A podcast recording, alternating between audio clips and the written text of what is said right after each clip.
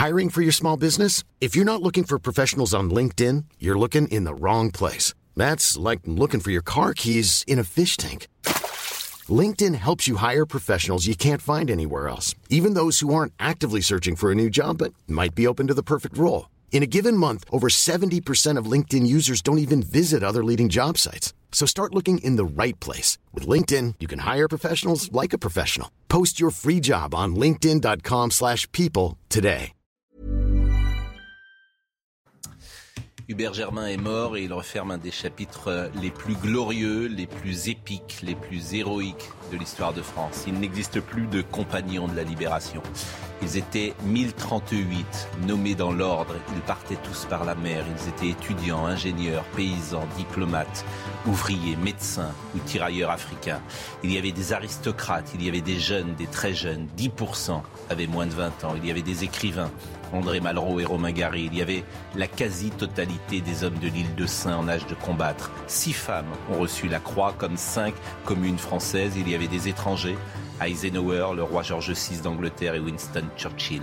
Magnifique épopée qui donne la chair de poule. Comment croire en De Gaulle le 18 juin 40 Le 17 juin 40, Pétain faisait don de sa personne à la France et ce discours du renoncement, de la honte et de la soumission à l'envahisseur, comme l'écrit Philippe Labro dans un magnifique texte qu'il a consacré aux compagnons dans Le Figaro il y a quelques années. Ce discours encouragea ces jeunes gens à choisir De Gaulle contre Pétain et à entrer dans l'histoire, la grande, celle qui inspire les générations, celle qui honore le pays, celle que personne n'oublie.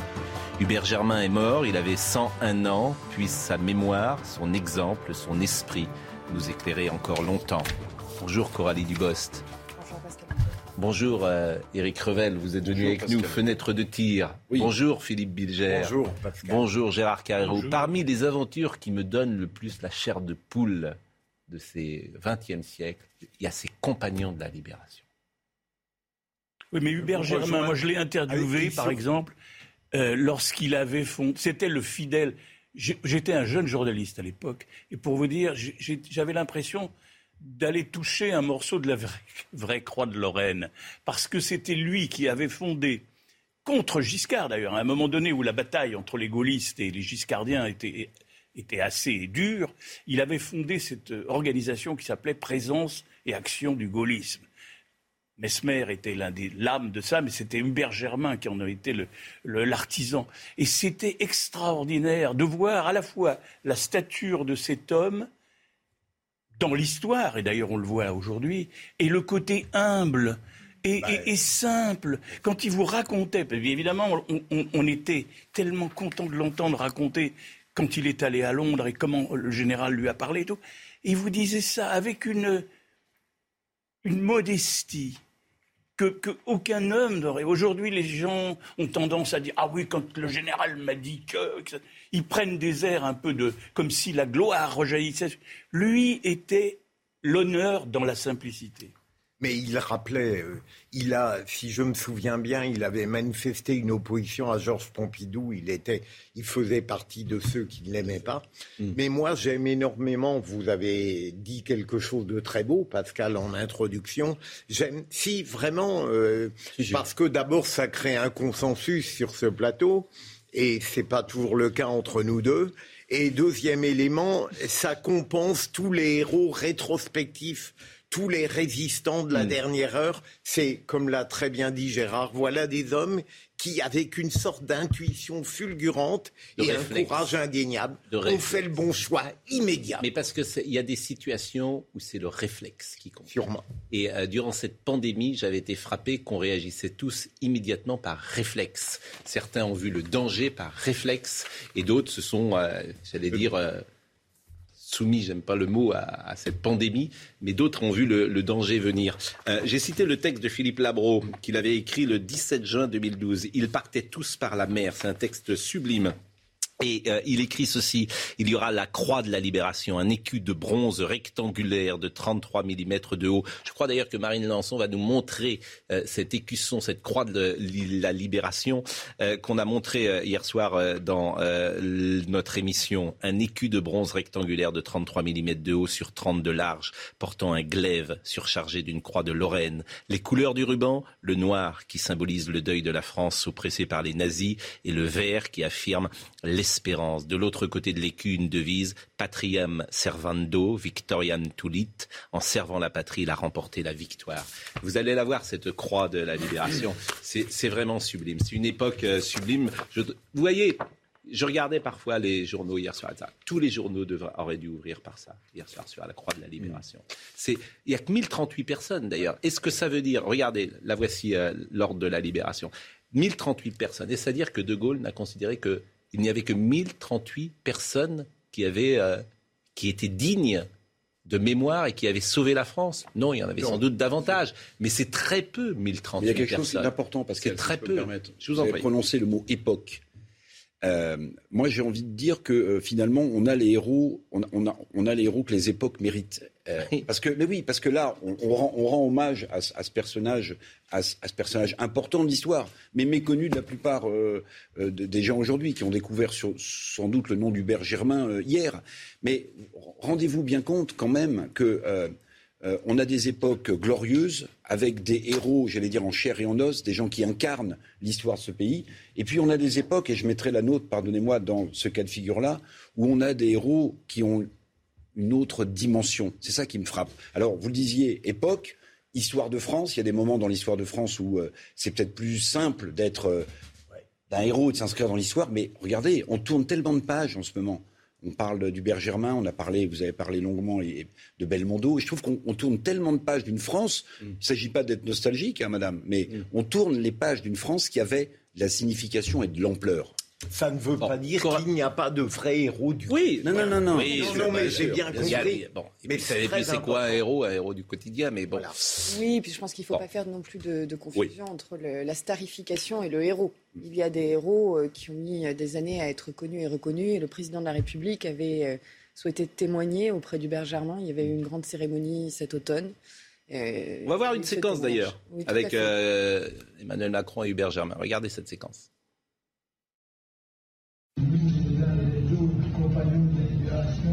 Placer le devoir à notre du terme des droits, nous ne les avons pas connus. Nous avons pensé à nos droits, à cette solidarité qui nous unissait. Il n'y avait pas des hommes, les toutes ils étaient là, de toutes les couleurs politiques. Il n'y a jamais eu un mot.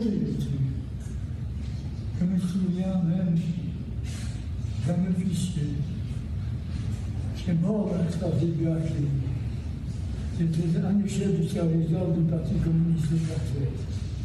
Il était là, avec nous. Il s'est fait Et on n'a jamais parlé de, de, de discussion là-dessus. Il était des nôtres, était des siens. Et ça, c'était merveilleux. Pas d'opposition sur le plan, comment dirais-je, religieux ou philosophique, rien. Je crois qu'il y aura une cérémonie d'hommage le 11 novembre et Hubert Germain sera, euh, sera enterré au Mont Valérien hein, le 11 novembre. Je pense que la meilleure façon d'honorer sa mémoire, c'est de perpétuer les valeurs et les vertus qu'il a, qu'il a portées pour la France. Mais dans, les mots qu'il dit quand même, il me semble qu'il donne une, une, leçon humblement d'unité et de rassemblement au président de la République qui est en face de lui. Et oui, et oui. Après, Bon, Éric Zemmour. Euh, Éric Zemmour. vous voyez, je me suis trompé. Oui. Éric Revel. Mais en fait, je savais pas que vous étiez Éric Zemmour. Mais pourquoi je suis Éric Zemmour? Attendez bien, fenêtre euh, de tir. Oui. Je lis. Oui. La présidentielle de 2022 est la dernière fenêtre de tir démocratique ouverte pour agir et éviter le naufrage de la France. Mhm. Vous savez quand j'ai imaginé ce livre, Pascal Non, mais je parle. Ah, en mai. Donc, si vous voulez, le phénomène Zemmour et le livre de Zemmour n'étaient même pas parus. Et, Donc, vous me connaissez mal, sans doute. je ne me connais pas très bien. Mais cette phrase-là, mmh. Éric Zemmour. Insécurité grandissante, immigration incontrôlée, communautarisation, impuissance de la police et aveuglement de la justice, perte de nos repères et de nos valeurs, cancélisation de notre roman national. Oui. Oui. Éric Zemmour. euh, bah, je ne sais pas. Oui. Euh, bah, une, seule, une seule cause, l'affaiblissement de l'autorité partout dans la République jusqu'au sommet de l'État. Et vous êtes, mais attendez, mais, moi j'ai travaillé avec vous, vous étiez directeur euh, à une chaîne qui existe toujours d'ailleurs, hein, LCI aujourd'hui. Et mais je lisais ça. Depuis trop longtemps, la fonction présidentielle n'est plus incarnée. Macron, trop jeune et trop brillant, est passé à côté de son quinquennat. Oui. Ayant parcouru la France sans avoir vraiment rencontré les Français ni su pleinement incarner la fonction. Oui. Non.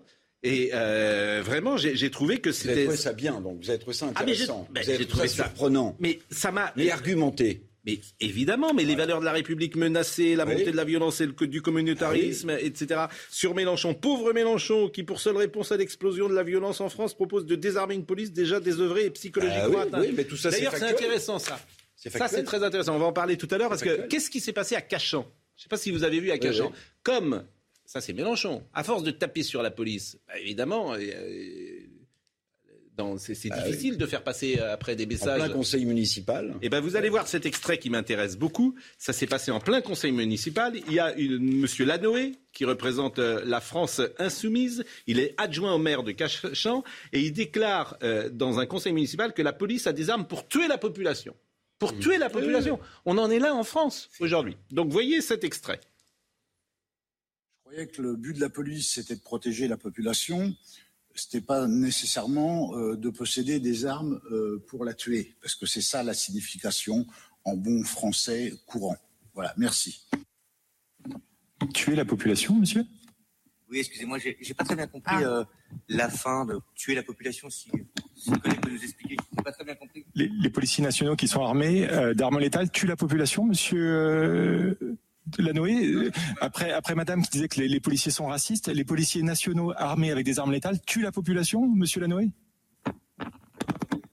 Cette délibération. Excusez-moi, excusez-moi, je, excusez-moi. Non, en fait, je... plaît, monsieur, monsieur, monsieur, monsieur. c'est juste pour vous dire que je quitte le conseil municipal parce que je peux pas entendre des choses comme quoi la police armée tue des gens. C'est juste pas possible, quoi.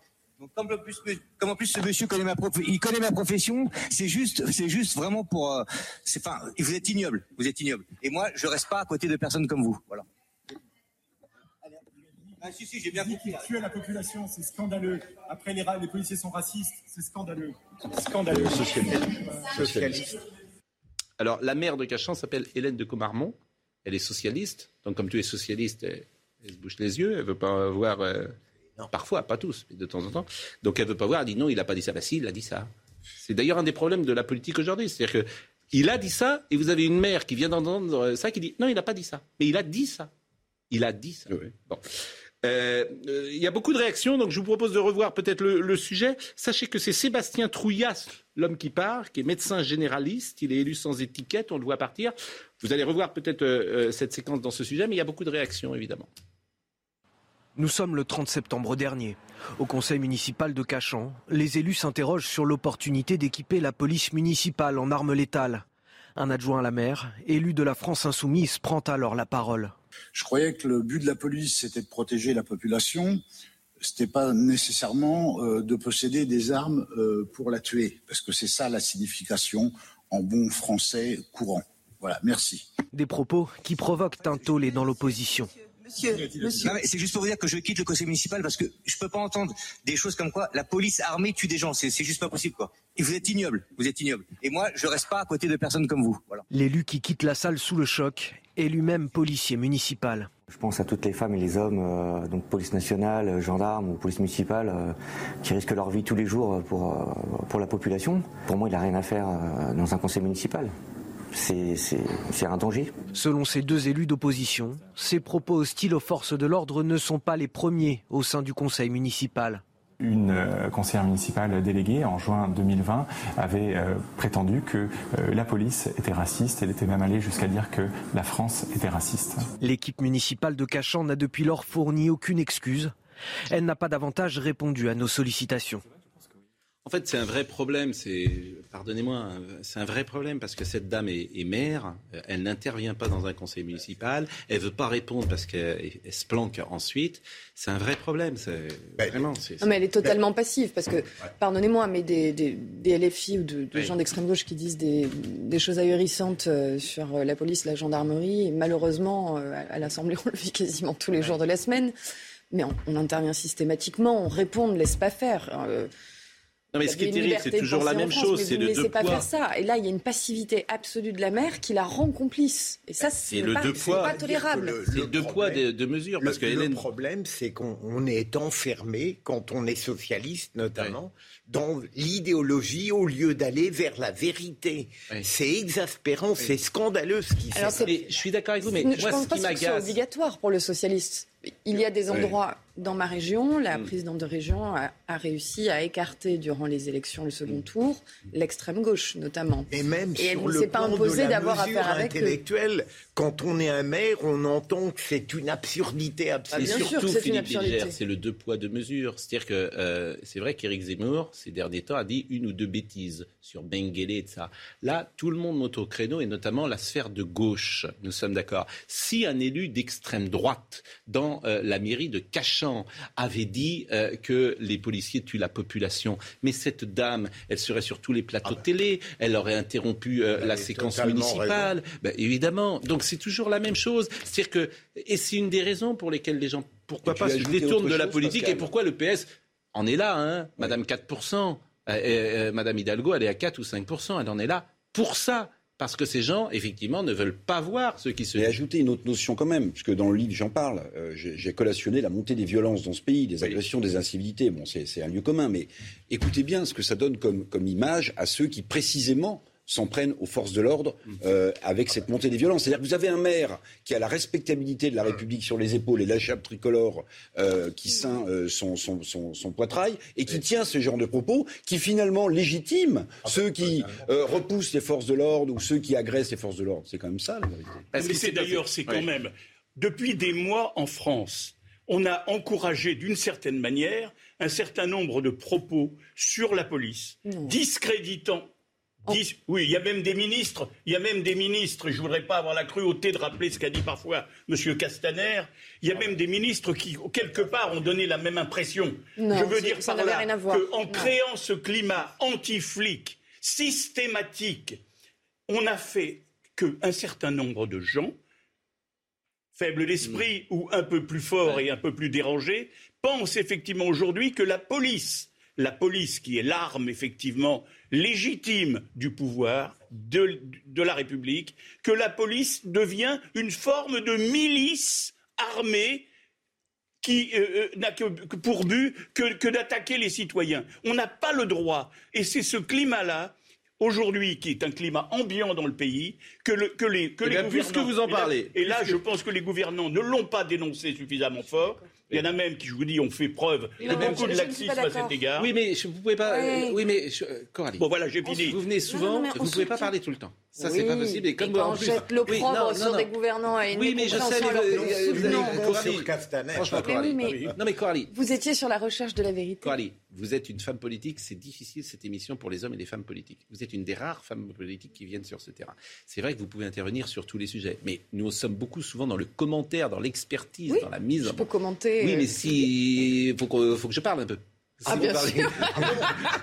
faut que je... faut... pas question de vous empêcher de parler. Mais faut, que, faut que je parle un peu. Mais Hélène de Comarmont, c'est très intéressant. Moi, ça m'intéresse toujours. C'est-à-dire, euh, elle entend quelque chose, ça n'existe pas. Voilà, elle est prise la main dans le sac. Il n'a pas dit ça. C'est-à-dire que c'est des gens qui sont dans le déni de la réalité toujours et tout le temps. Hélène de Comarmont, maire PS de Cachan. Je sais pas si c'est le déni ou le manque de courage. Oui, déni, bah, on va appeler ça comme vous voulez. Alors en revanche, pour rebondir sur ce que disait euh, Gérard, les tags anti-police d'aujourd'hui, Hier après-midi en Essonne, des forces de l'ordre ont découvert des tags les visant dans un immeuble. Il s'agit de la liste de leurs prénoms et noms, mais aussi des menaces personnelles. Une enquête a été ouverte par le parquet d'Ivry. Une quinzaine de policiers visés par des nouvelles menaces. Les policiers de la BAC visés sont également, euh, vont également déposer plainte, je pense qu'on va les voir, pour menaces sur personnes dépositaires de l'autorité. Découverte de ces tags lors d'une prospection. Est-ce qu'on les voit euh, à, l'antenne? Euh, C'est un sujet de Jeanne Cancard, me dit sujet de Jeanne Cancar, me dit euh, Marine Lançon. Et on va voir effectivement euh, ces tags. C'est dans ce hall d'un immeuble à Vigneux-sur-Seine dans l'Essonne que des policiers découvrent ces inscriptions. Les bleus, il n'y a plus d'avertissement. Maintenant, on va vous. Ancien bleu de Grenoble, on va venir te chercher. Des tags qui citent nommément une quinzaine de policiers de la BAC du secteur et leur lieu d'habitation. D'autres propos visent même directement les membres de la famille des forces de l'ordre. Ta fille, la de récentes opérations anti-stupéfiants menées dans ce secteur pourraient être à l'origine de ces menaces. Mais en s'en prenant aux proches de ces fonctionnaires, une ligne a été franchie selon ce syndicat. C'est une véritable chasse aux flics qui est organisée aujourd'hui hein, contre les policiers. Et le, sentiment d'insécurité, euh, il est, euh, oui, il est réellement présent, euh, pas pour le policier en lui-même, mais comme je le répète, à longueur de journée, aujourd'hui, le policier s'inquiète pour sa famille avant tout. Des plaintes vont être déposées aujourd'hui par les policiers visés pour menaces sur personne dépositaire de l'autorité. De l'autorité publique. Bon, donc voilà. Mon livre, l'autorité. Oui, bah, alors ça et, ça fait aussi la passerelle avec une équipe d'M6 qui a été, mmh. euh, qui venait enquêter euh, dans les euh, banlieues sur la drogue, qui a été attaquée. Mmh. C'est-à-dire qu'en fait, ceux qui rentrent et qui veulent témoigner, les journalistes, mmh. ceux qui veulent, pour faire respecter l'ordre, les policiers, Aujourd'hui, ben, ils ne peuvent pas, ou quand ils rentrent, ils sont les malvenus et ils sont attaqués. Ah ben Donc c'est une période particulière. Oui, c'est une période ah ben, particulière. Depuis quelques années. Depuis quelques années. oui, depuis quelques années. Mais il euh, y, a eu des précédents. Alors peut-être que la maire de Cachan euh, dirait que ça n'a jamais été écrit si ça avait été dans sa commune et qu'elle ne l'a jamais lu. Mais euh, Pascal Pro, je ne sais pas si vous en souvenez, ce, ce, précédent qui avait vraiment pris au trip les policiers, je crois que c'était dans le sud de la France, où des policiers s'étaient retrouvés avec des affichettes euh, à trois avec leur, leur image, leur nom, mm. une sorte de wanted, une sorte de chasse aux policiers en pleine ville. Euh, enfin, je veux dire, c'est extrêmement choquant. C'est-à-dire que vous donnez le visage des gens, vous donnez leur grade, et vous dites, bah, ils sont policiers, si vous voulez vous en occuper. Et c'est vrai qu'Emmanuel Macron n'a pas toujours défendu la police comme euh, les policiers auraient aimé qu'il la défende, et notamment lorsqu'il a repris cette expression violence policière dans sa bouche, dans une interview. Les policiers n'étaient pas tellement content de cela, disons-le. C'est quand même sous Emmanuel Macron que les lois, justement pour pénaliser ce type de situation, ont été adoptées. C'est notre majorité qui a adopté la sanction de tous ceux qui mettent soit sur les réseaux sociaux, soit en ville, une identification possible et une incitation à la haine mmh. sur la police. Personne ne l'avait fait auparavant. Mmh. Nous, on est venu le faire. On est venu protéger nos forces de l'ordre. C'est parce que c'est parce qu'on les policiers auraient aimé, quand ils ont vu Christophe Castaner, et ils l'ont pas Violence policière est une expression malheureuse. Moi, je n'y suis pas favorable. Je la pense, je la pense erronée. Je pense qu'il n'y a pas de violence systémique organisée que cela laisse supposer cela. Pour autant, le seul point sur lequel je, vous, je ne vous rejoins pas, parce que je suis d'accord avec vous et que je pense que la recherche de vérité est importante, quand parfois il y a un débordement dans une institution, quelle qu'elle soit, la police, la justice ou une autre, il faut pouvoir se remettre en cause. Et c'était cela que Christophe Castaner était venu dire, tout en les soutenant longuement. Il n'avait absolument pas parlé ni de violence policière, ni euh, de ces absurdités que l'on a entendues. Il n'y a pas un ministre qui avait souhaité mettre un genou en terre bah, hein, au moment d'affaires qui ne concernaient pas, directement la police française. La, complaisance, rappelez-vous, Franchement, qu'il avait eu à l'égard de la manifestation euh, d'Assa Traoré. Absolument. C'était assez scandaleux à l'époque, mais il a pu faire des choses bien par ailleurs. Pardon. Je dis la pause. Ah, euh, quoi de neuf? Molière, c'est Sacha Guitry qui ah, disait ça. On va recevoir tout à l'heure Francis Huster. Euh, je sais que Eric partira et Gérard Carrérou partira également à 10h parce que vous serez aux obsèques d'Étienne Moujotte dans à Saint-François-Xavier, euh, dans le 7e arrondissement. On sera d'ailleurs avec une équipe, euh, Olivier Benkimoun, qui est peut-être déjà sur place. Et on verra sans doute le monde de la télévision, très présent, qui lui rendra hommage euh, tout à l'heure. Et on parlera de Molière, peut-être pendant une demi-heure avec Luster. Quoi de neuf, Molière? Formidable. Ça va être bien. Quelle est votre pièce préférée de Molière? L'école des femmes. Parce que, enfin, je le dirai tout à l'heure. La promenade est belle. J'aime mieux le Tartuffe, mais. Tartuffe. La promenade est belle. Fort belle. Euh, et puis surtout là. Le beau jour. Fort beau. Il teste vos connaissances. Quelle nouvelle Le petit chat est mort. Le petit chat est mort. C'est dommage, mais quoi, nous sommes tous mortels et chacun est pour soi. Lorsque j'étais au champ, n'a-t-il point fait de pluie? Non Vous ennuyait-il? Jamais je ne m'ennuie. Qu'avez-vous fait encore ces neuf ou dix jours-ci? La pause, à tout de suite. J'ai tout remarqué, Pascal avait on a beaucoup de messages sur les compagnons de la libération. Il y a 1038 personnes, mais il y a cinq villes. Et certains me disent, est-ce que vous pourriez demander à votre plateau s'ils connaissent ces cinq villes qui sont compagnons de la libération? Très bonne question. Aucune idée. vous savez quelles sont les cinq villes Il y a l'île de Saint. Bravo. Ah oui. Mais après Donnez-les-nous. Non, les compagnons de la Libération. Euh, Paris, c'est un peu usurpé Paris. Ah c'est tard parce qu'en plus la préfecture de Paris, franchement, peu importe. Grenoble et Vassieux en Vercors, parce qu'il y avait eu 72 personnes qui avaient été massacrées à Vassieux en Vercors. Donc ce sont les 5 000. Bon, vous n'aviez pas la réponse, donc vous n'avez pas le chèque de 200 euros que je vous aurais donné autrement. C'est pas une partie du chèque. Hein. Euh, vous voulez euh, un mot Vous voulez encore dire un mot sur les tags euh, des policiers et cette atmosphère, ou vous voulez qu'on passe un peu à Zemmour? Ah bah, on, peut, on peut passer à Zemmour, on ah. passer des policiers. Bah, il y a un pont entre les deux, quoi. Oui, Éric Zemmour. Alors, il y aura un sondage qui sortira cet après-midi. Euh, ce sondage est sous embargo, je le précise, donc je vous demande de ne pas en parler. Euh, mais euh, Zemmour est quand même assez haut dans ce sondage. Et parallèlement à cela, il y a des attaques très puissantes, très fortes aujourd'hui contre Éric Zemmour. Et on en a parlé dès hier, notamment ce qu'a écrit Bernard-Henri Lévy, qui est une chronique qui va, à mon avis, faire date dans Le Point. Euh, Bernard-Henri Lévy écrit ceci Les infamies qu'il profère ou la piteuse idée de la France qu'il promeut quand il affirme qu'elle n'a rien à faire du sort des femmes afghanes, qu'elle ne saura jamais la vérité sur l'affaire Dreyfus ou qu'elle réprouve les petits anges assassinés par Mohamed Merah, dont euh, les parents ont inhumé les os à Jérusalem. Il reprend l'expression qu'avait utilisée Éric Zemmour. Je précise que cette tribune s'appelle Ce que fait Zemmour au nom NOM juif et que euh, BHL euh, regrette d'une certaine manière que euh, le juif qu'est Éric Zemmour soit associé à la campagne préélectorale qu'il fait. deuxième passage, en ayant eu l'occasion d'en débattre quand il n'était encore comme le premier Mussolini qu'un journaliste ivre de lui-même, je connais assez ses ficelles pour y revenir le moment venu si la bulle tarde à se dégonfler. Il dit encore la vieille extrême droite antisémite se donne un champion répondant à un type d'homme qui n'était pas précisément son genre. Donc euh, euh, c'est euh, effectivement des attaques qui sont très puissantes, très fortes et qui illustrent peut-être ce, ce, que sera cette campagne. Oui, ça va être extrêmement violent. Moi, je trouve que BHL, évidemment, c'est un, un homme qui, même lorsqu'il a tort, qu'il est excessif, outrancier, ne peut pas être traité à la légère. Ce qu'il dit là va être en effet, comme vous le dites très bien, Pascal, un axe contre Éric Zemmour. Euh, j'avais été très frappé lors du. Il y avait eu deux débats euh, face à l'info entre BHL et Éric Zemmour, et on avait vu la différence absolue des tempéraments. Euh, sur le plan de la politique internationale, BHL, c'était une sorte de romantisme totalement euh, lyrique, et de l'autre côté, Éric Zemmour a un pragmatisme un peu sec. Mais bon, je pourrais développer, mais il faut que j'arrête. Sur, bah, bah, parce qu'on parlerait peut-être que c'est pas le moment de parler d'Éric Zemmour et, et de tout ce qu'il va charrier contre lui. Et d'ailleurs, pourquoi pas?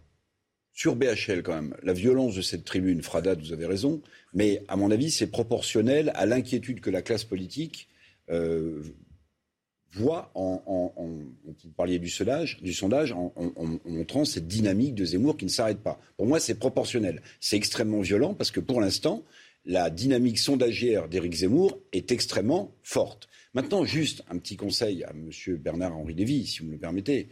Euh, non, un petit conseil. J'ai suivi son parcours sans détestation et sans admiration, mais il a soutenu tellement le président de la République, notre bon BHL. Euh, oserais-je lui rappeler qu'à l'époque où la France était amoureuse de François Mitterrand, c'était ce président de la République-là qui précisément déposait chaque année une gerbe de fleurs sur la tombe du maréchal Pétain, par exemple. Vous voyez Pour honorer sa mémoire de. Oui, non, mais très bien, mais très bien. Non, mais il faut préciser. bien sûr, mais bien la mémoire de 18, c'était pas le Pétain de 40. Mais quand vous, quand vous avez un personnage de cette dimension qui est hmm. Philippe Pétain, hmm. avec les horreurs qu'il a profanées ensuite, est-ce que vous pouvez quand vous êtes président de la République Giscard française, faisait la même chose. Non, mais attendez, faisait la même chose. Une, une, non, mais oui, mais si vous dites parcellaire. Donc, si vous voulez, Giscard faisait la même chose, Pompidou faisait la même chose, et, je crois que De Gaulle faisait la même chose. Mais Mitterrand était socialiste. Oui. Il était socialiste, c'était un socialiste qui avait été à Vichy. de la France. Donc euh, voilà, c'était au départ le parcours, euh, le parcours personnel de François Mitterrand. Forcément, euh, il, il, a mis de Bousquet. Bon, moi je veux bien, on peut, faut, le dire aussi, c'est oui, ami Bousquet. Ami Bousquet. Oui, quant, à répondre, moi, par exemple, je ne vais pas faire de commentaires sur les propos de BHL. Ils, sont effectivement, bon, on peut considérer qu'ils sont outranciers odieux, on peut utiliser beaucoup d'adjectifs. Je crois que le seul qui peut véritablement y répondre, dans un premier temps, c'est Éric Zemmour mmh. lui-même. Mmh. Parce qu'il est attaqué ad hominem directement, mmh. donc par BHL, et ça sera intéressant d'écouter les réponses de Zemmour. Mais je partage l'avis d'Éric. Si, effectivement, euh, Zemmour provoque des attaques de cette ampleur, tout de suite, on est quand même à six mois de l'élection présidentielle. Les attaques sont paradoxalement les plus élevées qu'on puisse imaginer. Mm. Et si ça arrive maintenant, c'est parce que Zemmour, effectivement, est en situation. je pense que c'est contre-productif, surtout. Alors, on verra. Euh. Mais il est en situation d'être le, candidat le mieux placé pour être au deuxième tour, mm. face au président sortant. C'est donc normal, je dirais, c'est normal que toutes les attaques se non, mais là, c'est autre chose. Mais là, c'est des attaques. Là, autre chose. Alors là, c'est autre chose. On est là, c'est le côté. C'est la.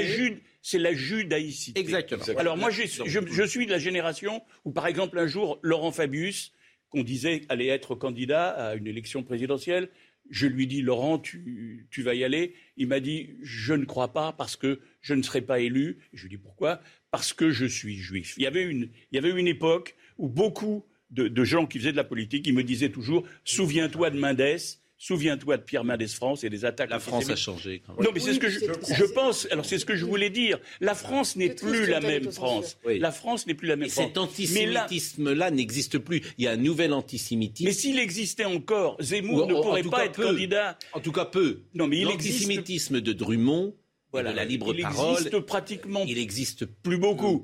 Donc, donc Zemmour peut être candidat. Mais, mais, mais, le, mais, mais à contrario, à contrario Zemmour a choisi une tactique. Elle est discutable. Moi-même, ici, sur ce plateau, je l'ai attaqué, je l'ai, je l'ai contredit là-dessus je pense qu'il a tort de, rouvrir la boîte de Pandore, mm. de Pétain de Gaulle, tout, ça. Mais il, a voulu le rouvrir et ici complet. Il a ressorti Mengele parce qu'on lui avait reproché.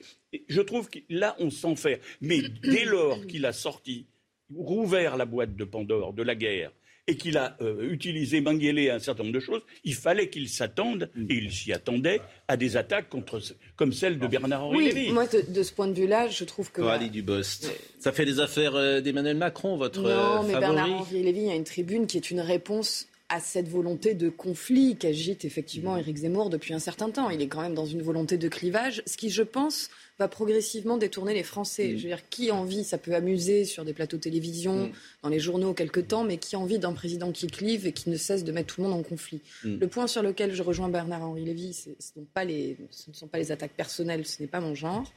En revanche, lorsqu'il décrit, je suis d'accord là-dessus, je trouve que Zemmour commence à incarner la France des perdants la France des perdants, des frustrés qui se replieraient, etc. Et de ce point de vue-là, je, me rapproche euh, effectivement de cette lecture. Et moi, ce qui m'étonne toujours dans, dans ce combat, dans, dans, cette dans cette séquence que nous vivons, c'est même ce que vous venez de dire. C'est toujours des attaques. Vous dites pas attaques personnelles, vous dites la France des perdants, etc. Parlons des idées. Moi, je veux bien qu'on parle, mais à chaque fois, euh, sur Zemmour, on parle de son physique, pourquoi pas Ce sont des attaques euh, ad nominem et ça.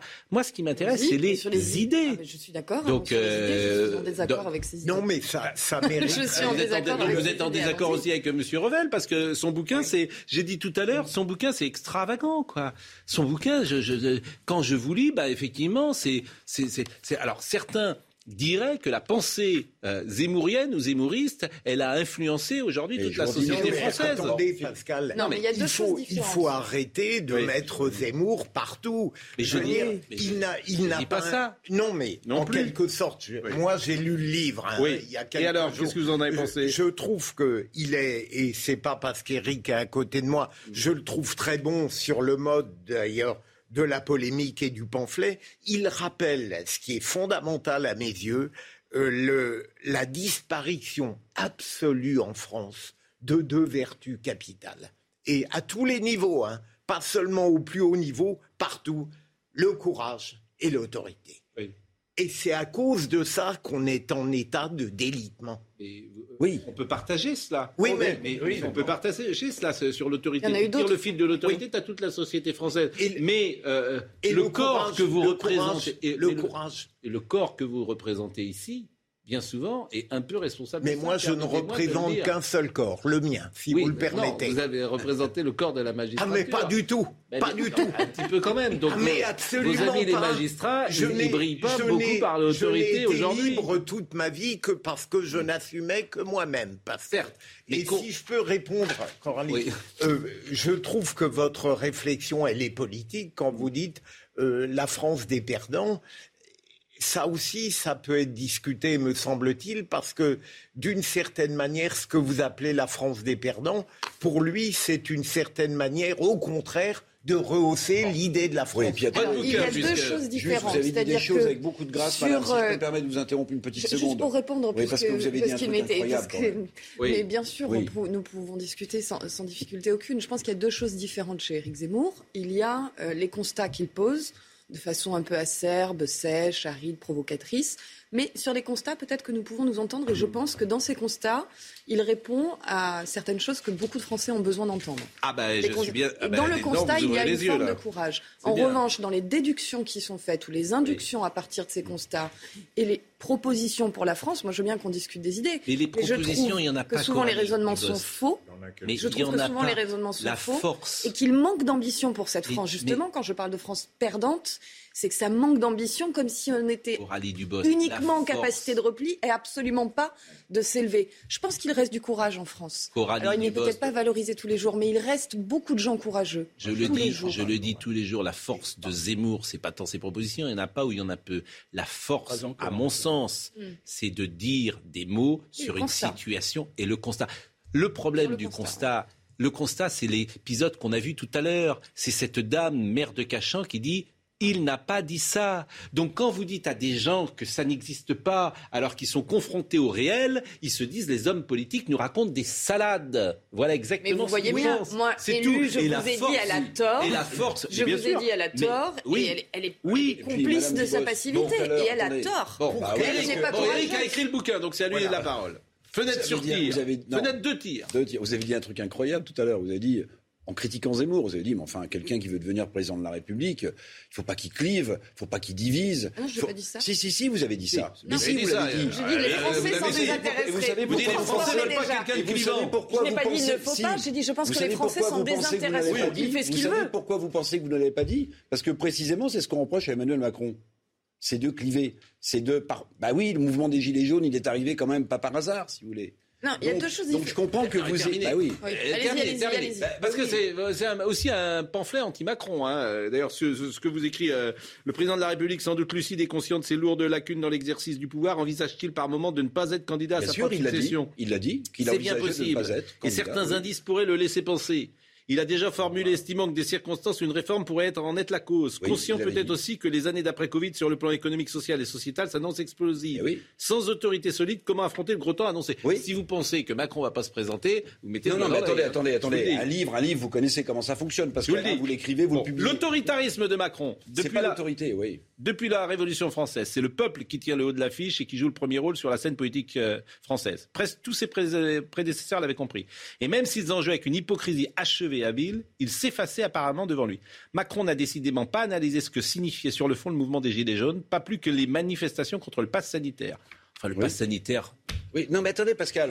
il n'y a personne. Pardonnez-moi de le dire comme ça. Mais, oui, non, mais, attendez. Mais c'est tellement Il s'agissait dans les deux cas de la contestation de son autorité. Le président de la République, il a dû lire ce livre parce que depuis quelques semaines, qu'est-ce qu'il fait? Depuis quelques mois, il essaie d'incarner le terrain sécuritaire, le, terrain régalien. Ça fait un peu plus, pardonnez-moi, mais on a voté quelques textes depuis le début du quinquennat. C'est pas quelques semaines, ça fait quelques années que nous Éric Revel, moi, c'est l'un des premiers Moi, je suis en désaccord sur beaucoup de choses, euh, sur la politique d'Emmanuel Macron sur la pandémie depuis le départ. Je trouve que le pass sanitaire, tout ça, ça m'horripile, etc. Je l'ai dit, etc. Mais je ne peux. En fait, ce qui me frappe, je vais vous dire, dans cette euh, séquence, c'est que euh, le camp, entre guillemets, que je représente, qui a été porté par BHL, qui a été porté par Auguste, pas Auguste, euh, André Comte-Sponville, etc. On les a entendus, ces gens-là. Ça n'a jamais pris dans l'opinion. Mhm. Mm. Ça n'a jamais pris. Mhm. Je, je m'aperçois que les gens, ils veulent du pass sanitaire. Je le regrette Je le regrette, vraiment, je le regrette. Mais les gens, c'est ce qu'ils veulent. Et le pass sanitaire, globalement, il n'y a pas grand monde dans la rue.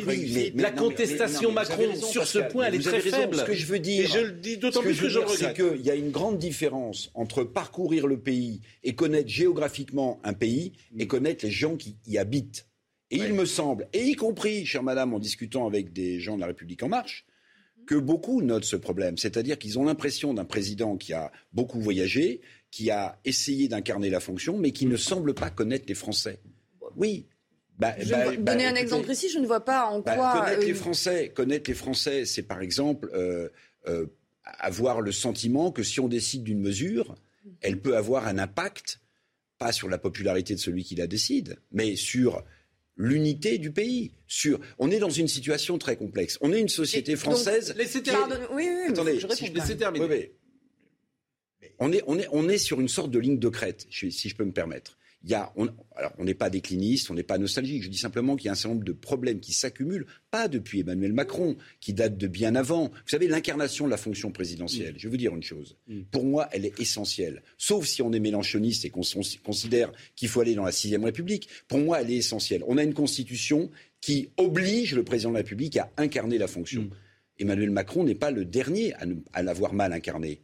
François Hollande, Nicolas Sarkozy. Il y a deux ressorts, à Nicolas mon sens. Sarkozy, pourquoi vous dites qu'il incarne mal la fonction? Vous êtes gonflé. Mais, mais, mais, pardonnez-moi. je vais vous François dire, Hollande, oui, mais, euh, François Hollande, oui. Mais, mon cher Pascal Pro, Nicolas Sarkozy, euh, vous êtes un homme qui, aime les symboles. Vous, aimez les symboles. Je la politique, ce sont des symboles.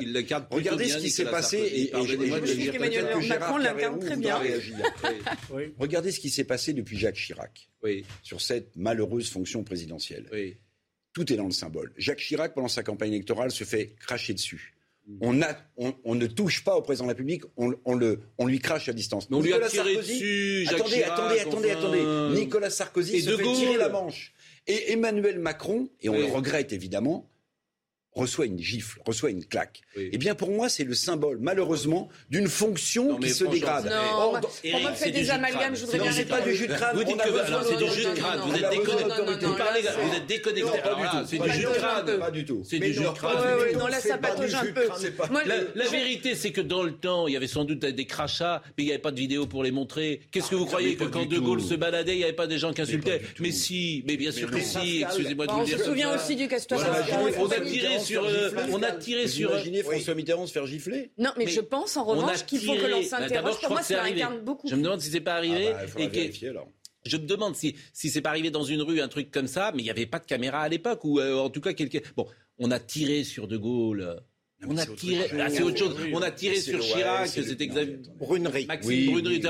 Tout ça, c'est. Oui, la fonction, la fonction présidentielle, l'incarnation. Je suis d'accord avec vous, mais celui qui l'a incarner n'importe comment. C'est précisément François Hollande et c'est une des raisons pour lesquelles il est allé dehors. Ah il n'était pas le seul. Oui. Euh, moi, je voudrais Lui, il est quand même, on était au plus bas. Moi aussi, je voudrais bien quelque chose d'intéressant qu'a dit euh, Eric sur les gilets jaunes. Je crois que là, Eric, il faut peut-être, me semble-t-il, pour une fois, être plus nuancé à l'égard du président. Il a été catastrophique dans la gestion. Bah, c'est de la nuance. Et non, mais attends, euh, attendez, dans la gestion des gilets jaunes, il n'a pas été bon parce qu'il les a mépris. Je vais vous couper parce que. Mais, pardonnez-moi, mais là, non, non, mais il faut que je puisse répondre, Pascal. Ensuite, oui, mais je voudrais vous couper. Trois mois parce qu'il y a des images que je veux montrer, Marine Lançon. Il a fait une analyse remarquable de la hmm. crise des Gilets jaunes hmm. en disant qu'elle avait profondément marqué hmm. la société française. C'est un président qui ne veut jamais se laisser imposer les enseignements du réel. Non, mais pardonnez-moi, sur les, gilets... sur les Gilets jaunes. Attendez, pardonnez-moi. Euh, je vais vous donner la parole et vous allez pouvoir continuer. Mais il y a aujourd'hui l'enterrement d'Étienne Moujotte euh, en, direct de Saint-François-Xavier. Donc euh, il y a beaucoup de personnalités de la télévision qui sont en train d'arriver. Édouard Balladur, qui n'est pas une personnalité de la télévision, vous voyez, de dos, vient d'entrer dans l'église euh, de Saint-François-Xavier. Euh, Jean-Pierre Foucault, euh, me dit-on, est arrivé. Il y a tout le staff de TF1 qui est arrivé. je crois que notre ami Olivier Benkemoun est devant Saint-François-Xavier. Je ne sais pas s'il m'entend. Olivier Benkemoun. il me dit que Philippe Labro est arrivé, Ara Prikian, Thierry Tuilier, Renaud Levent-Kim, Xavier Couture. Tout, tout, ce que la télévision compte de célébrités est en train d'arriver. Donc on va voir ces images pendant que vous parlez. Euh, je sais que Gérard et Éric Revel euh, vont euh, rejoindre le 7e arrondissement dans quelques minutes, mais je vous donne la parole, Coralie Dubos, vous pouvez répondre. Sur les Gilets jaunes, moi je pense que nous avons en 2017 été élus sur une colère, mais en incarnant plutôt l'espoir. Et je pense qu'au moment où nous avons été élus, à la fois d'abord le président de la République Emmanuel Macron, puis sa majorité, il y avait comme ça une forme d'espoir et d'enthousiasme qui est retombée dans les mois suivants, avec une erreur de notre part dans, les, dans la majorité, qui était due à notre fraîcheur et notre jeunesse, qui était cette, espèce d'enthousiasme débordant avec ce sentiment qu'on allait pouvoir changer les choses en un claquement de doigts. Évidemment que les choses n'ont pas changé en un claquement de doigts, mais le processus a été engagé. Comme ce processus a été engagé sans pour autant apporter des réponses immédiates, cette colère s'est agitée, agitée et cristallisée sur deux, trois événements qui ne relèvent pas du président de la République d'ailleurs. Les, moments qui ont, qui ont, froissé, qui ont emmené à ce, ce mouvement populaire de départ, ce n'était pas le président de la République qu'ils avaient provoqué, l'augmentation de la taxe, etc. Ça ne venait pas Oui. Le président de la République est le premier, Emmanuel Macron est le premier, envers et contre ceux qui n'étaient pas d'accord, à prendre des mesures pour les Gilets jaunes. C'est lui qui décide des mesures d'urgence. Mais quand? C'est lui en décembre, c'est lui qui nous fait revenir, qui décide, qui l'annonce aux Français et qui répond. C'est lui qui décide du grand débat national et qui met en place cette écoute. Donc non, on n'est pas sur une cristallisation du combat, mais au contraire de l'embrasser. Écoutez, Éric Revel, a dit euh, il ne connaît pas, les Français. Moi, je crois que le problème, c'est pas qu'ils connaissent il connaît assez, bien maintenant, après quatre ans, il s'est beaucoup baladé en France. Le problème, c'est qu'il ne sait pas très bien où il habite. Il habite à l'Élysée. Je veux dire par là, il ne sait pas très bien, il ne sait pas très bien, il a été élu dans l'ambiguïté, il a été élu dans l'ambiguïté du en même temps. Du en même temps. Le en même temps, ça a permis de tenir à peu près au pouvoir pendant quatre ans et un peu plus, et ça ira jusqu'au bout. Heureusement, grâce à la solidité des institutions. Mais le problème, c'est que sur un certain nombre de dossiers qui sont aujourd'hui des dossiers cruciaux pour les Français, mm. je pense à l'immigration. Dans un premier temps, il n'y avait pas de problème. Aujourd'hui, il en... bien sûr, pendant trois ans, c'était l'angle mort du macronisme. On n'en parlait jamais. 2018, on vote la, police, l'immigration, c'est La police, on, pas comme des problèmes majeurs. et, et aujourd'hui, c'est regardez aujourd'hui, hier, c'est le Aujourd'hui, on nous parle du nucléaire et on nous fait le retour des petites centrales du nucléaire, alors que pendant des années, on a, on a fermé Fessenheim et nous a promis la fermeture de 14 réacteurs dans le... Tout ça, c'est les gens disent mais où il va Macron? Ils ne savent pas où il va. Et de temps en temps, je me demande si lui le sait vraiment. Mais on sait où il va. Il est à six mois de l'élection présidentielle. Oui, il va vers la réélection. Et c'est une démagogie frénétique. Bon, bah, vous allez rester avec nous. Ça vous apprendra. Euh, Eric, Eric Revel. Eric Revel. Mais non. C'est du projet permanent. Comment pouvez-vous, alors que vous êtes de bonne Monsieur foi, nier que le président de la République, depuis quelques mois, cherche à compenser de manière démagogique tout ce qu'il n'a pas fait. non, non, non, attendez, soyez Coralie, s'il vous plaît. C'est de ma faute. Oh, qu'est-ce que vous êtes terrible. Ben je, passe mon temps. Les débats, prendre à moi, mais oui, les débats. Euh, comment dire, Étienne Moujotte était une figure de notre euh, métier. Euh, il est passé par la radio, la presse écrite, par la télévision. Michel Drucker, que vous voyez avec Michel Drucker qui arrive, qui a travaillé. Ah euh, je pense que c'est euh, Delphine Ernotte, la présidente de France 2, et c'est Max Guazzini, euh, l'ancien président du Racing. Stade français. Du Stade français. Oh là là, du Stade français. Olivier Benkemoun, c'est le milieu de la télévision, de la politique, des médias qui est présent à Saint-François-Xavier. Olivier ce qui est normal parce que euh, Étienne Maujotte, ça a été de, euh, dans les années 90 l'homme tout puissant de la télévision. Il faut rappeler que euh, dans les années 90, c'est 40% de part de marché. C'est l'homme qui a fait la télévision et quasiment le, goût des Français. Et donc il a touché tous les milieux. Il a touché évidemment tous ceux et celles qui ont fait la télévision à cette époque et qui sont encore aujourd'hui dans la télévision. Et puis aussi des hommes politiques parce que la puissance de, de, de TF1 ne s'est pas faite toute seule. Et évidemment, donc ceux et celles qui sont là pour lui rendre un dernier hommage, évidemment, depuis ce matin, appartiennent à, ces années euh, TF1 qui ont énormément compté, mais plus, plus largement que ça, on a vu Édouard Balladur euh, tout à l'heure, Eric euh, Ciotti et, d'autres, dont des, hommes politiques, des hommes qui, qui comptent et qui veulent lui rendre aujourd'hui un dernier hommage. Et puis vous les avez cités, Michel Drucker, Jean-Pierre Foucault sont là également ceux et celles de, l'ancienne époque de, TF1. Puis on attend, je crois, Arthur et, et Nikos Aliegas. Place. Et on attend aussi Nicolas Sarkozy, je peux vous assurer qu'il y sera. Oui, oui. Euh, cette information hier. Gérard Carreau, vous allez y aller euh, à l'instant. Euh, Éric Revel également, Merci puisque beaucoup, Gérard, Pascal. vous avez dirigé la rédaction euh, de TF1 avec euh, maestria et bonheur. Et avec Étienne Moujotte. Et je suis fier d'avoir appartenu à ce qu'on a appelé la bande à Moujotte, avec Dacier et quelques autres. On est très en retard et Éric Revel avait dirigé en son temps euh, LCI. La pause. On reçoit Francis Huster. On aura un œil sur ce qui se passe évidemment à, Saint-François-Xavier. on parlera peut-être d'Emmanuel Macron, mais j'ai tellement envie qu'on parle de Molière. Quoi de neuf, Molière? À tout de suite. Là, on ne peut qu'être d'accord.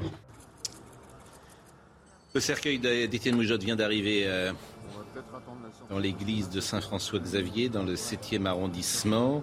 Euh, tous les personnes sont entrées dans cette église et on a vu euh, arriver, comme nous le disait euh, Gérard Carrérou, Nicolas euh, Sarkozy qui sera présent. Et on a vu beaucoup de personnalités évidemment de, de la télévision. Nicolas Sarkozy que vous voyez à l'instant, c'est une image évidemment qui n'est pas en direct, celle-ci. C'est une image que nous avions tournée avec Karima Benarouche qui est présente dans le 7e arrondissement avec Olivier Benkimoun, ancien président de la République. Et vous voyez les portes qui se referment et la messe d'obsèques va pouvoir euh, commencer dans quelques secondes. Quoi de neuf Molière, c'est le mot célèbre, célèbre de euh, Sacha Guitry. Je suis tellement content de vous recevoir. Francis Huster, je pense que tout le monde est content de vous recevoir. Vous traversez notre vie depuis tellement de temps. J'ai envie de dire, vous changez pas, vous êtes toujours aussi beau. On s'en va alors tous les deux. Donc la vie est quand même injuste. Pourquoi? Mais Parce que vous êtes euh, resté euh, cet éternel jeune Mais- premier, cet éternel jeune homme. Et, et, je voulais quand même vous citer un mot, parce que vous venez de publier euh, Dictionnaire amoureux de Molière. Euh, plus on aime quelqu'un, moins il faut qu'on le flatte. À ne rien pardonner, le pur amour éclate. Alors j'ai mal commencé parce que je vous ai un peu flatté. Non, parce que ça, ça signifie tout simplement que c'est à soi-même qu'on ne, ne doit rien pardonner. Et c'est pour ça que je suis très heureux de me trouver ici entre vous. D'abord parce qu'on est tous les deux les supporters de foot qu'on connaît, mais surtout parce qu'on se trouve sandwichés entre ces éternels minutes, heures, jours, semaines passées sur euh, l'élection présidentielle comme si c'était The Choice au lieu de The Voice. Et, comme si, au fur et à mesure des mois qui allaient venir, on n'allait plus parler que de ça. Une élection présidentielle, c'est un marathon. Et pendant ce marathon, ceux qui regardent sont, sont les vrais coureurs, c'est-à-dire la France. Et l'extraordinaire légende de Molière, puisqu'il représente le français avec Charles de Gaulle et Napoléon le plus célèbre dans le monde entier, euh, c'est que justement, il est devenu une légende parce qu'il a donné la voix au peuple. Avant Molière, le théâtre représentait le miroir du pouvoir, c'est-à-dire justement ce dont vous parliez tout à l'heure, la royauté, les empereurs, les maîtres, mais pas le peuple.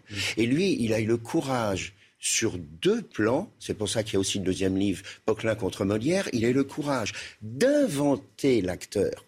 Pardon, je vous prends juste 30 secondes pour expliquer.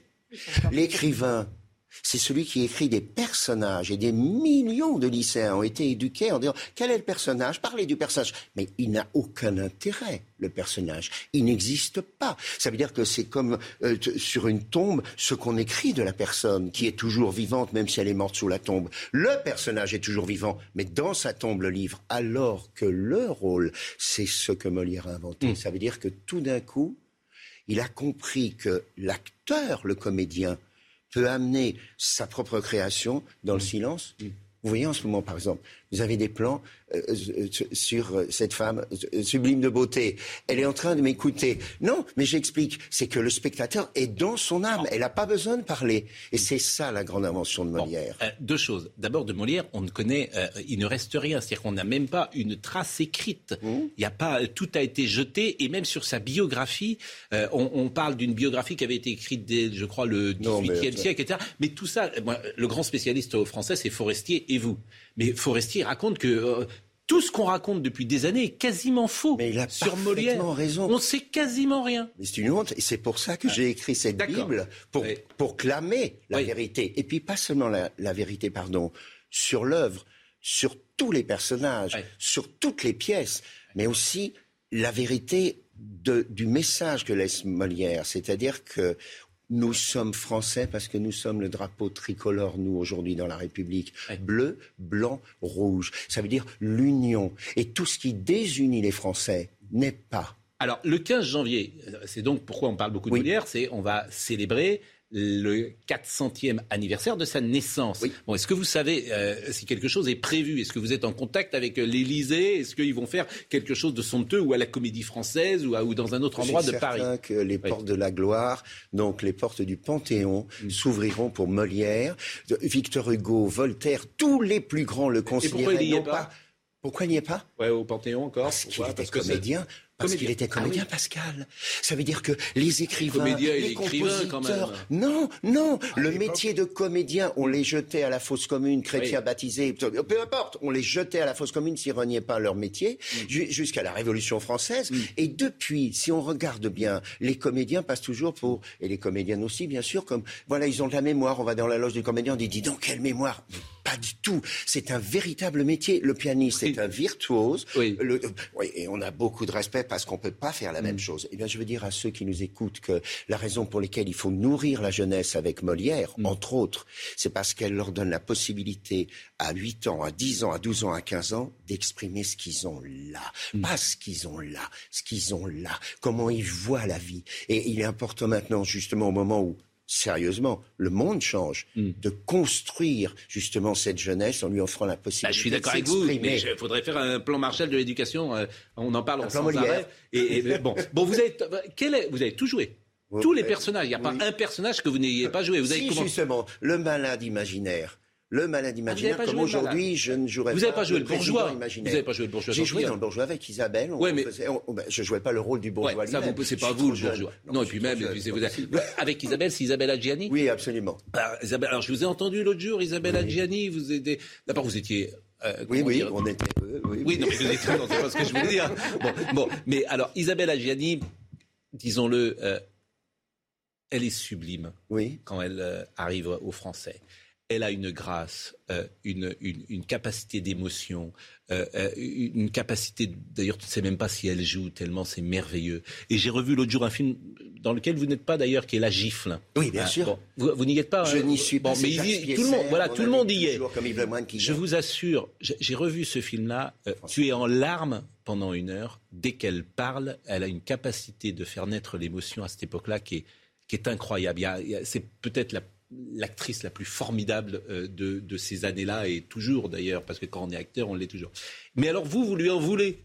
Parce que vous dites, elle a, elle, a quitté le français, vous auriez été tous les deux, vous auriez fait Renaud Barrault, vous auriez... l'église François-Xavier, on rend un, hommage à l'admirable homme qu'était Étienne Moujotte, totalement ouvert, comme un arc Oui, parce que vous avez joué, vous, avez joué dans Les Cœurs Brûlés, vous avez fait des... Oui, non, mais magnifique. J'ai, Plein de séries. Les, toutes les grandes sagas, euh, Terre Indigo... Euh, oui, mais Isabelle Adjani, parlez-moi d'elle. Isabelle Adjani, justement, juste à 20 mètres de, de l'église Saint-François-Xavier se trouvait le cours Simon. Et quand j'étais au cours Simon, évidemment, j'étais le, chouchou de René Simon. J'étais son mm. premier, son dernier élève au conservatoire. Et il m'a dit quelque chose qui m'a frappé toute ma vie. Ne joue pas avec tes couilles, joue avec ton ventre. Et c'est exactement ce que font les femmes. C'est pour ça que 99% des femmes sont sublimes, non seulement comme actrices devant la caméra ou sur mm. scène, mais dans la vie, c'est qu'elles jouent avec leur ventre. Isabelle, elle jouait, c'était la Elle, mais tout le monde n'est pas Isabelle Adjiani. Mais parce qu'elle avait peut-être cette possibilité. Il y a autre chose, c'est la grâce. La grâce comme toutes les, justement, c'est là où Molière est très fort. toutes les héroïnes de Molière ont cette grâce-là. Enfin, un auteur qui défend les femmes. Ce ne sont pas du tout comme dans les lettres. Ouais, il défend les femmes, les femmes savantes, il les prend pour des les précieuses, pardonnez-moi savantes ont été mis en scène par des imbéciles, 9 fois sur 10, qui considèrent que ah, la petite ah, Henriette, qui est une saleté et qui trahit sa sœur aînée, Armande, c'est un rôle sublime. Oui, mais attendez, là, il est, il est pardonnez-moi, il les prend, bah, il les prend euh, dans les précieuses médias ridicules ou dans les femmes savantes, il caricature des femmes qui euh, sont un peu sottes et cultivées. Il a bien raison de, de caricaturer ces femmes-là, et c'est le moment, et je, je, voudrais le dire aussi, pour qu'on comprenne bien, Molière a été invincible pendant toute sa carrière, mm. où il a tout tenté, mm. tout défié, tout simplement parce que le roi, rendant hommage à Louis XIV, mm. a décidé de dire à ce gosse de 30 ans, tu vas devenir la troupe du roi. Donc, elle était invincible à partir de ce moment-là, sa troupe. Et quand le roi, avec Iago Lully, a trahi Molière à la fin et l'a éjecté, c'était fini. Bon. Et pour, pour terminer sur Isabelle Adjani, vous vous revoyez par exemple aujourd'hui, ou alors euh, le temps a passé et tous les jeunes comédiens que vous étiez, vous vous revoyez plus? Je ne la revois plus. Je n'ai pas pardonné. Non, non. Parce que je trouve que quand on a la possibilité d'offrir justement à la jeunesse, quand on est jeune, de, son âme à, à c'est pas un héros, c'est un être humain, c'est un honnête homme, libre quand on a la Donc possibilité. Donc vous lui pardonnez pas d'avoir quitté la comédie française. Bon, je l'aime toujours, mais je lui pardonne pas. Il y, a une scène que j'adore dans. Parce que vous l'aimez toujours que vous ne lui pardonnez pas. Voilà, exactement. Attention. C'est beau. Hein faites très attention. Faites très, faites très attention à Coralie Dubos. Je vous le dis très gentiment. Faites très attention à Coralie Dubos. Bon, euh, il y a une scène que j'adore dans Entrée des artistes, c'est quand Jouvet entre et, dans une blanchisserie et puis il distribue les rôles. Donc, euh, alors quel rôle vous donneriez à euh, Monsieur Bilger, par exemple, chez Molière? Alors, je lui donnerais le rôle du bourgeois gentilhomme, justement. L'horreur. Non, au contraire, c'est un héros. Pourquoi Tout le, bon âne. Non, c'est pas du tout un âne. Au contraire, il se trouve. Ben voilà. Alors voilà. C'est pas un âne, le bourgeois gentilhomme. Pas du tout. Au contraire, ah il, est, à côté lui, qui, qui n'a rien, qui n'a pas été éduqué et qui va chercher justement ses pseudo professeurs et qui dit au professeur de euh, euh, comment comment je peux dire de confier mon amour. Belle marquise, vos beaux yeux me font mourir d'amour. Et l'autre, il s'empêtre complètement ce fameux professeur de philosophie. Mais il n'est pas un peu vaniteux, un peu prétentieux. Il n'est pas du tout. Il est fou amoureux de Dorimène. Oui. et, pour elle, il fait un grand banquet extraordinaire. Mais il voulait jouer Alceste. Alors, il voulait jouer Alceste.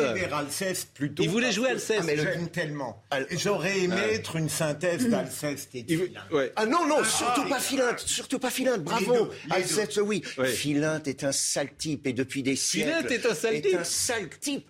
Bah, Pascal, qui est Philinte C'est très bien ce que vous avez fait. C'est formidable ce que vous avez fait. c'est nul. Mais c'est formidable. C'est un sale C'est un focus. C'est un lâche. C'est un traître. Et depuis 399 ans, on dit aux jeunes dans les lycées, Philinte est l'honnête homme. Pas du tout. Bravo. Alceste, vous avez parfaitement raison. Et, et Philinte, c'est Emmanuel Macron. Aucun rapport. Ah, il dit aux gens ce qu'ils veulent entendre. Absolument pas. Il dit aux gens ce qu'ils veulent entendre. Le secret d'Alceste. C'est un séducteur. Le, secret d'Alceste, c'est exactement comme Emmanuel Macron. C'est un homme. Alceste, c'est pas Emmanuel Macron. C'est un homme seul qui fuit lui-même. C'est-à-dire que quand, oui, oui, oui, il part pas dans un désert pour partir dans un désert. Il part dans un désert pour laisser justement sa France. Mm libre de vivre la vie qu'elle espère, s'il a la possibilité, au contraire, de ne pas fuir dans un désert mm. et de rester et de ne pas se fuir lui-même, mm. alors c'est un héros. Et la pièce est magnifique, car elle pose, elle pose la question principale détache-toi de tes ennemis, attache-toi à toi-même. Bon, en tout cas, donc c'est le bourgeois et euh, notre ami. Euh... C'est l'hymen. Célimène, c'est Pardonnez-moi, Célimène, c'est une. C'est un rôle extraordinaire. Oui, mais c'est pas pareil. C'est pas elle très gentil pour elle, pour Coralie. C'est-à-dire qu'elle fait partie du monde de la cour. Oui. C'est-à-dire qu'elle elle donne ses portraits de, tous ceux qui font partie du monde de la cour. Elle a ce charme fou, elle a ce regard, elle a ce sourire. Il lui manque simplement un partenaire. On peut pas réussir ah. une vie sans avoir un partenaire. C'est tout. alors, est-ce qu'il vous manque un partenaire politique, je parle. Ah, bien, bah, bah, bah, évidemment. Ben oui, bien sûr, mais bon, je veux dire, elle, entretient les petits marquis dans une. Non, attendez, euh, j'ai 300 partenaires à l'Assemblée qui sont absolument formidables. Je voudrais rendre hommage à mes collègues au passage. je suis d'accord avec vous, mais elle, elle, entretient les petits marquis dans une illusion quand même. Euh, Célimène, vous voyez, elle est bon et puis. Pas euh, du tout, elle dit la vérité. Tous elle dit la vérité. Sont, tous ses portraits sont absolument exacts et surtout, elle a le courage, comme toutes les héroïnes de Molière, mm. d'être elle-même. C'est ça Molière, c'est que la plupart des, des, autres poètes, des autres écrivains nous font traverser le miroir. Il y, a des faces, il y a des faces cachées parfois. Mais j'entends tout sur Molière et puis j'adore. Alors c'est Hippolyte Wouters, je crois, qui avait écrit au début du siècle qu'il n'avait pas écrit une ligne. Oui. Hein, bon, mais il y a autre chose. Il y a autre chose qui est plus intéressant, c'est qu'il arrive à la cour. Il est rien quand il arrive à la cour. Et c'est Monsieur Frère du Roi qui le fait venir. Oui. Et Monsieur Frère du Roi est homosexuel. Oui. Et Molière. Ça veut dire que Molière est, Je vous pose la homosexuel Je vous pose la question. Non, Molière n'est pas homosexuel parce que La qualité, et je pèse mes mots, la qualité de l'homosexualité, c'est de savoir regarder tout le monde et mm. d'être d'une rigidité totale et d'une fierté totale mm. d'être différent des autres. Alors que Molière ne s'est jamais senti différent des autres, sinon il n'aurait pas écrit ce qu'il a écrit. Il ne se mettait pas dans la peau des personnages. Il était le personnage. Mm. Chaque personnage de Molière est un, un un, morceau du puzzle hmm. de Molière. D'où mon admiration pour cet être. Ça peut exister, qui est un être d'amour. Et puis on s'en fiche un peu. Euh, Pourquoi euh, euh, S'il est homosexuel ou pas. Je veux dire, moi je pose la question, mais en fait c'est pas l'essentiel, bien évidemment.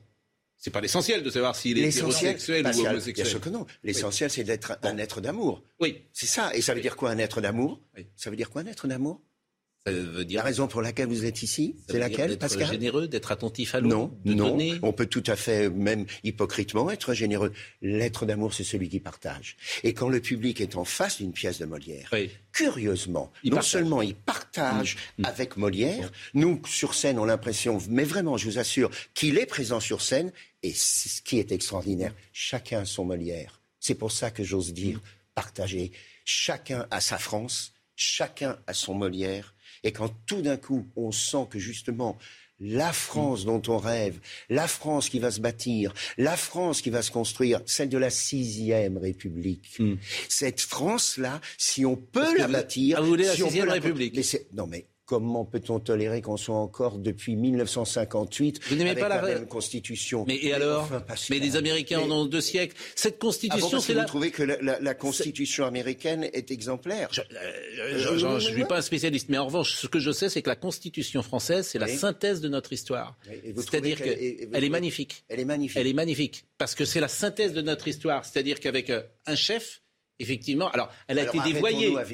elle a été dévoyée depuis. Elle était très bien avec De Gaulle, avec euh, un président de la République et un Premier ministre et un, et un mandat de sept ans. Elle a été, à mon sens, dévoyée. Mais De Gaulle, qui est un génie, pour le coup, avait réussi à synthétiser mille ans d'histoire de France avec cette cinquième République. Vous promettez de répondre la vérité? Oui.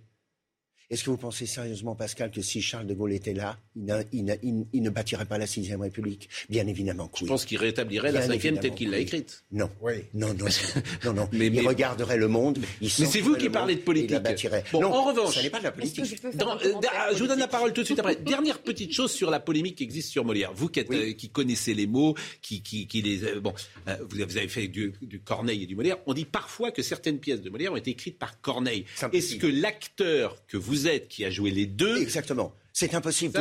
Alors je vous explique pourquoi. Je suis chef d'orchestre Herbert von Karajan et je suis en train de diriger Mozart. C'est pas Mahler, c'est pas Beethoven. Pourquoi? Ce sont les mêmes notes, comme ce sont les mêmes mots. C'est tout simplement que le secret du chef d'orchestre, c'est la partition, c'est le rythme. Donc ça veut dire que. Alors je, vais, je vous en donne la preuve.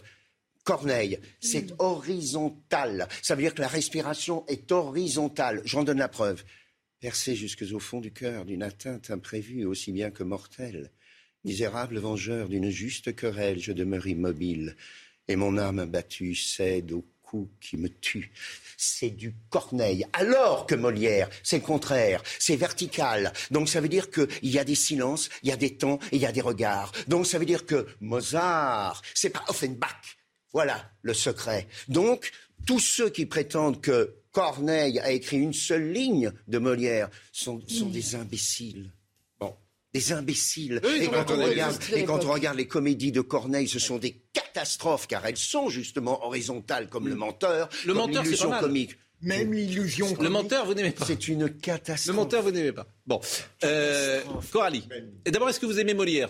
Oui, bien sûr. Quelle est la pièce que vous préférez C'est surtout chez moi associé à ma sœur, ma petite sœur, qui, qui a grandi, qui s'est construite autour de Molière. Et je me souviens d'elle euh, lisant, relisant, visionnant les pièces. Ce sont, sont, de merveilleux souvenirs et je changeais avec elle et de la voir dans cette passion. C'était la passion de ma sœur pour moi, Molière, dans sa construction, dans sa grande construction. J'aime beaucoup le misanthrope. Mais Pascal. Pourquoi?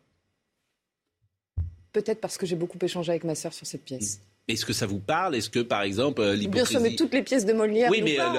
oui, mais celle-là, elle est particulière. Elles sont euh, absolument formidables parce qu'elles sont intemporelles. Et effectivement, j'ai très envie de, lire votre livre. Mais le personnage d'Alceste, c'est ce qui vous parle, c'est ça, ce, cet homme qui est intransigeant. Alors c'est l'antif, pardonnez-moi, vous faites de la politique, Alceste, il peut pas être un homme politique. Non mais attendez, ce n'est pas parce que vous aimez une pièce ou des personnages que vous mm. les appréciez, que vous vous identifiez. Je, je l'observe avec beaucoup de d'empathie et de sympathie, les différentes mm. pièces, mais ça ne veut pas dire forcément que j'adopte l'un ou l'autre des personnages. J'ai une image à, proposer à, J'ai une image à Francis. Oui, Pascal, c'est faux? Alceste, c'est John Kennedy c'est quelqu'un qui est le fils de quelqu'un dont on, dont on ne, ne, situera pas la couleur et ce qu'il a fait avant, son père. C'est quelqu'un qui a son frère à côté, qui est là, et, il sait très bien que son frère est un véritable diamant qui va probablement devenir président et changer les États-Unis. Et lui, alors qu'on ne s'y attend pas, se conduit comme un Alceste, seul seul. Vous êtes gentil. Ouais, vous êtes gentil. Bon, j'ai une image à vous proposer qui est géniale, que j'ai retrouvée. Est-ce que vous vous souvenez quand vous êtes au, un apprenti comédien, vous êtes peut-être au cours Florent? Est-ce que alors vous parlez pas Vous parlez pas. On est en 64. On est en 64. J'ai trouvé cette image. Vous allez voir cette image. Vous êtes derrière quelqu'un qui parle. Je ne sais pas si vous vous souvenez de cette séquence et si vous vous souvenez de la personne qui parle. Regardez, je trouve que c'est extraordinaire. Votre rêve, c'est de réussir dans le cinéma ou dans le théâtre? euh, je ne sais pas parce que c'est tout différent. On peut réussir dans le théâtre par le talent euh, et par le cinéma par bien d'autres choses, je crois. J'en ai eu déjà même la preuve. Par le physique Oui. Pour le cinéma. Justement, euh, vous soignez beaucoup votre physique. Vous avez une très jolie coiffure. Quel style vous voulez vous donner? Le style que j'ai depuis toujours. J'essaie d'avoir une personnalité, de ne pas ressembler à tout le monde. Bon, on vous voit derrière, on vous voit derrière, vous êtes vraiment très beau. Euh, c'est une chance quand même, cette beauté que, que vous avez, que vous aviez, que, que vous avez gardée. C'est une chance incroyable pour un comédien, disons-le. Parce que certains même vous reprochaient d'être le nouveau Gérard Philippe, ce qui a dû vous agacer pendant euh, des années et des, années, ou pas Non, ça m'a fustigé dans le sens où ça m'a obligé d'être euh, dans l'ombre, alors que dans, dans, les rôles comme Lorenzaccio, par exemple, de les jouer, ou le Cid, ou Rodrigue, de les jouer au Perdican, au à contrario de ce qu'avait Mais vous n'auriez pas eu cette beauté, à votre avis. Vous auriez, fait, euh, euh, vous auriez fait quoi Cette beauté, elle a été un élément déclencheur, selon vous, ou pas Ce qui a été déclencheur, c'est la rencontre avec François Florent. C'est-à-dire qu'il m'a dit une phrase qui m'a choqué d'abord. Je suis parti presque furieux de, de, la salle. On était là avec Weber, avec, avec Lemoigne, avec les autres. Et il me dit euh, tu, tu, tu, tu dois être chirurgien? Sois chirurgien de l'âme. Je n'ai pas compris sur le coup. Et après, j'ai décidé effectivement de devenir un chirurgien de l'âme, c'est-à-dire d'ouvrir l'âme des spectateurs. Et lui, c'est plus qu'un scalpel. Lui, c'est un, c'est le plus grand de tous. Euh, Philippe. Tout à l'heure, Francis Huster, vous avez dit que vous vouliez donner la vérité sur les personnages et en même temps, vous venez de dire, et c'est très juste, que chaque Français a son Molière. Est-ce que ça n'est pas un peu contradictoire? Là, est-ce que précisément le génie de Molière, c'est de ne pas autoriser une vérité unique sur les personnages. Mais vous avez parfaitement raison. Donc il n'y a pas de contradiction dans le fait. Mais non. Mais non, mais non. Comme chacun a son idée justement de tous les noms qu'on a évoqués, que ce soit le président euh, Emmanuel Macron ou, Charles de Gaulle ou, ou les autres. Je voudrais simplement rendre un grand coup de chapeau à tous les professeurs qui depuis quatre siècles ont entre les mains des petits classiques, des livres où, où 80% sont dans l'erreur, dans le mensonge. Et c'est pour ça que j'ai aussi écrit ces livres, un pour les comédiens, Poquelin Molière, euh, où, le comédien est en duel avec l'auteur, puisque c'est nous qui créons les rôles. Mais il est formidable, hein, votre, là je ne peux pas tout citer, mais ce dictionnaire, je le dis, dictionnaire amoureux euh, de Molière, euh, de Francis Huster. D'abord, cette collection, elle est très connue, mais c'est vrai qu'il est, il, est absolument formidable. Alors, j'ai une autre petite image d'archive à vous montrer, c'est que vous non, mais alors, non, mais alors là. Quel baiser Non, baiser ou quoi Tout à l'heure, j'ai dit la promenade est belle, fort belle, le oui, bonjour, oui. Quelle nouvelle ah oui. Le petit chat est mort. Bon, euh, c'était magnifique. Bon, mais là, j'ai, euh, euh, vous êtes, j'allais dire, c'est un peu vulgaire ce que je veux dire, frité avec Éric Zemmour sur un plateau. Oui, bien sûr. Ah, alors là, vous ne l'aimez pas du tout. Et regardez cette séquence, il y, a dix ans, vous étiez... Bah, c'est sur les femmes, précisément. Regardez cette séquence avec Éric Zemmour. On transforme l'homme en deuxième mère. Et à partir de là, il n'a plus le rôle du père. C'est pas, c'est de ne pas faire ce travail-là. Non. Mais alors, c'est que tu n'aimes pas ton enfant. Mais pas du tout. Mais je te permets pas de dire ça. Alors, écoute. Enfin, qu'est-ce que ça veut dire Mais quoi, qu'est-ce que ça veut Je dire te Parce permets pas de dire ça. femme- parce que tu penses qu'une femme doit euh, nettoyer un enfant, Oui, absolument. parce que fait Mais bien sûr, parce que j'ai Francis, un autre non, rôle. mais- Parce que le père a un je autre suis sûr rôle. que tu as l'autre rôle du Mais l'autre rôle, le père, C'est justement d'être- que la femme Mais pas du tout. Alors Mais la femme, elle a toujours travaillé. Alors c'est quoi Ça aussi, c'est un, lieu commun. ça. Euh, mais, lieu mais bien sûr, la femme a toujours travaillé dans l'histoire. Ah oui Mais pas de manière salariée, mais évidemment. Mais, Je mais pense, pas du tout. je pense que, travailler non, non. bénévolement. je pense que Francis était un petit peu gêné parce qu'il a dû changer les couches, donner le biberon et apporter son môme au parc dans une poche kangourou. Mais je pense que c'est un homme, un homme est un, est un être d'amour, et, et, et je vois pas pourquoi une femme doit avoir une partie. Qu'est-ce qu'il y a Non, Pourquoi? mais Tu n'es pas d'accord de mais quoi? Non. Parce que c'est, c'est tellement les lieux communs qu'on entend depuis 20 ans, donc je suis atterré à mon tour. Mais enfin, vous vous rendez même pas compte à quel point vous répétez le discours dominant comme une machine. L'histoire dominant Mais oui, mais oui, Mais pas du tout. Le- eh oh, on se calme. Non, alors, on, on avance, on avance. Par exemple. Quel discours dominant? Le discours dominant depuis 20 Tu as ans. des enfants? Mais évidemment que j'ai Bon, des enfants. Alors raconte-moi un petit peu. Quand, quand, tu, quand ils étaient bébés, tu faisais quoi? Tu laissais à ta femme le soin de tout faire? ben, mais- les- le- Non mais dis-le, mais oui, je le dis, mais bien sûr, je le dis, alors. Ah bon, pourquoi? Parce que tu pensais que c'était pas le rôle de l'homme de le faire? Mais non, parce que j'ai un autre rôle. Le père a un autre rôle. C'est quoi? Le, Bah, le père quoi? doit être euh, l'extérieur, l'ouverture sur le monde, doit être la compétition, la lutte pour justement qu'il reconquiert sa mère. C'est tout le dit. Enfin, il faut, lire- il faut lire Freud quand même, euh, excuse-moi. Tu m'excuseras, j'ai passé 5 ans sur Freud. Bon, bah alors, bon. Un homme qui, dans sa vie de père, n'aura pas eu le bonheur de tenir son bébé, de lui donner le biberon. Et le sein. De ré- je te jure, ça va mal finir. C'est pas non, mais il faut aller jusqu'au bout. Bon, euh, pas- dirait Poiret, Siro. Mais, mais, mais, mais, mais vous devriez monter sur scène de- tous les deux. Mais là, vous étiez vraiment agacés. Hein Très agacé, très agacé. C'est vraiment. Enfin, on est, on est des deux côtés de. de... Alors, il serait quel personnage chez Molière, euh, Zemmour, par exemple? Tartuffe. Ah oui. Ah, c'est terrible ce que vous dites. Pourquoi? Si c'est Tartuffe, ça c'est terrible. Pourquoi ne, ne soyez Bah, pas hypocrite, Pascal. Vous savez très bien que, que, que le Une personnage de Tartuffe est, est plein de, de séduction, euh, de persuasion, euh, à la fois d'humilité, De frustration. euh, de frustration, et que Molière a eu le coup de génie d'aller trouver à l'intérieur de lui-même sa faille, Mm. c'est-à-dire tout d'un coup, il tombe amoureux, ce qui ne lui est jamais arrivé. Et je pense que euh, les, les candidats à la présidence qui vont se retrouver sur le ring contre Emmanuel Macron, le champion, Mm. ces, ces candidats-là, ils vont devoir prouver qu'ils sont amoureux de la France. Mm. Ce sera dur. Donc, euh, euh, oui, Philippe, allez-y. Pascal, euh, je suis frappé euh, sur Molière.